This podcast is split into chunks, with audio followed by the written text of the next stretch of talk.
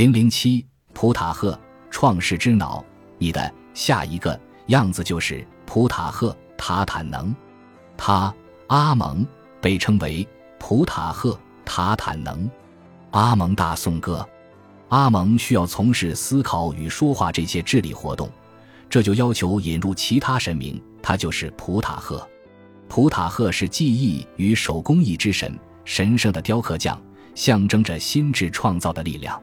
对于普塔赫的祭司而言，万事万物都是普塔赫的新的创造物，不论是神明、天空、大地、记忆还是技术，都是普塔赫以思考和说话的方式创造的。普塔赫的主要崇拜地在现代开罗附近的孟菲斯，其被表现成一个木乃伊般的紧紧缠着布匹的男人。他站在底座上，紧握权杖，头戴无檐便帽，留着直胡须。他与反复无常的狮子女神赛赫曼特，以及他们的儿子涅菲尔图姆，形成了家庭三连神。从拉美西斯时代起，当阿蒙大颂歌编撰的时候。塔坦能神便被视为普塔赫的化身，因此，这两个神就合并变成了普塔赫塔坦能。这就把神圣雕刻匠与努恩中浮现的最早的土地结合在了一起。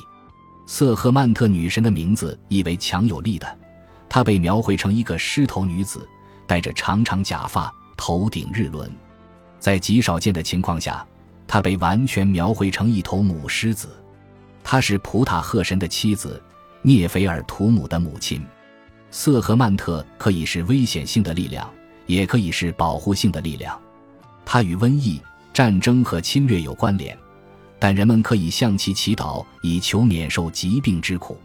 如果一个人生病了，他就去叫塞赫曼特的祭司，请求他们使用其巫术知识来治愈他的病患。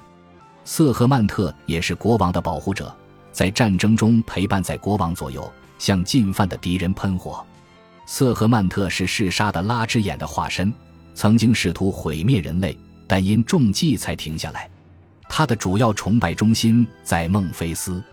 作为心智创造的力量，普塔赫代表的是变形的力量。这种力量把创世的想法落实到行动上，把想法变成了物质实体，就像工匠将在街上闲逛时脑中突然的灵光一现。落实到雕刻雕像的行动上，从而把石头雕刻成脑中想象的样子那般。这在名为孟菲斯神学的文献中有所表达。这个文献通常被解释成这样：创世是通过普塔赫的心和蛇实现的。普塔赫神在心中想象出创造物的各种组成要素。当他说出所要创造的事物的名字的时候，在他那神圣言语的宣布之下，事物产生了。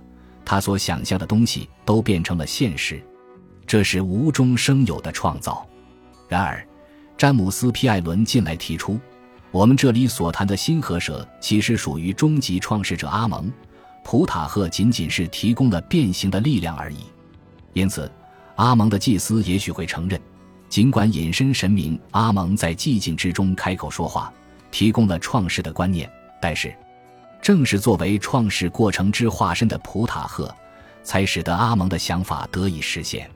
倘若我们把阿蒙想象成一个富裕的赞助人，一个委托制作雕像的人，神圣的技师、工匠普塔赫受雇来完成这件作品，那么终极创世神阿蒙和创世神意志的实现者普塔赫干活需要的原材料是什么，或是谁呢？谁或什么是他们作用的客体呢？任何技师都需要可供塑造的材料，需要能够将他们脑子中的构想变成现实的材料，需要能将抽象的东西具体化，以便展示给人们去看的材料。在埃及的创世神话中，这种原材料就是阿图姆神，他被雕刻成我们所生活的被造世界。因为创世神的三个方面——西阿、胡和海卡，创世中的智力活动才变得可能。借助海卡的力量。创世神在心中想象出了被造世界的样子，通过权威的话语，他说出了事物的名称，而使之产生。这三种力量被人格化为三个独立的神明。据说，胡与西阿产生自从太阳神的阴茎中流出来的血滴。然而，在世界上出现两种事物之前，海卡就存在了，因而他的人格化神有时候以创世神的面目出现。海卡被化为一个男子，或有时候被化成一个孩子，常常玩弄着他那弯曲的神圣胡须。有时他的头上顶着形如狮子下肢的东西，有时他的手里拿着蛇。太阳神乘坐他的太阳船巡游的时候，他是被选中保护太阳神的神明之一。他同样也保护着杜阿特的奥西里斯神。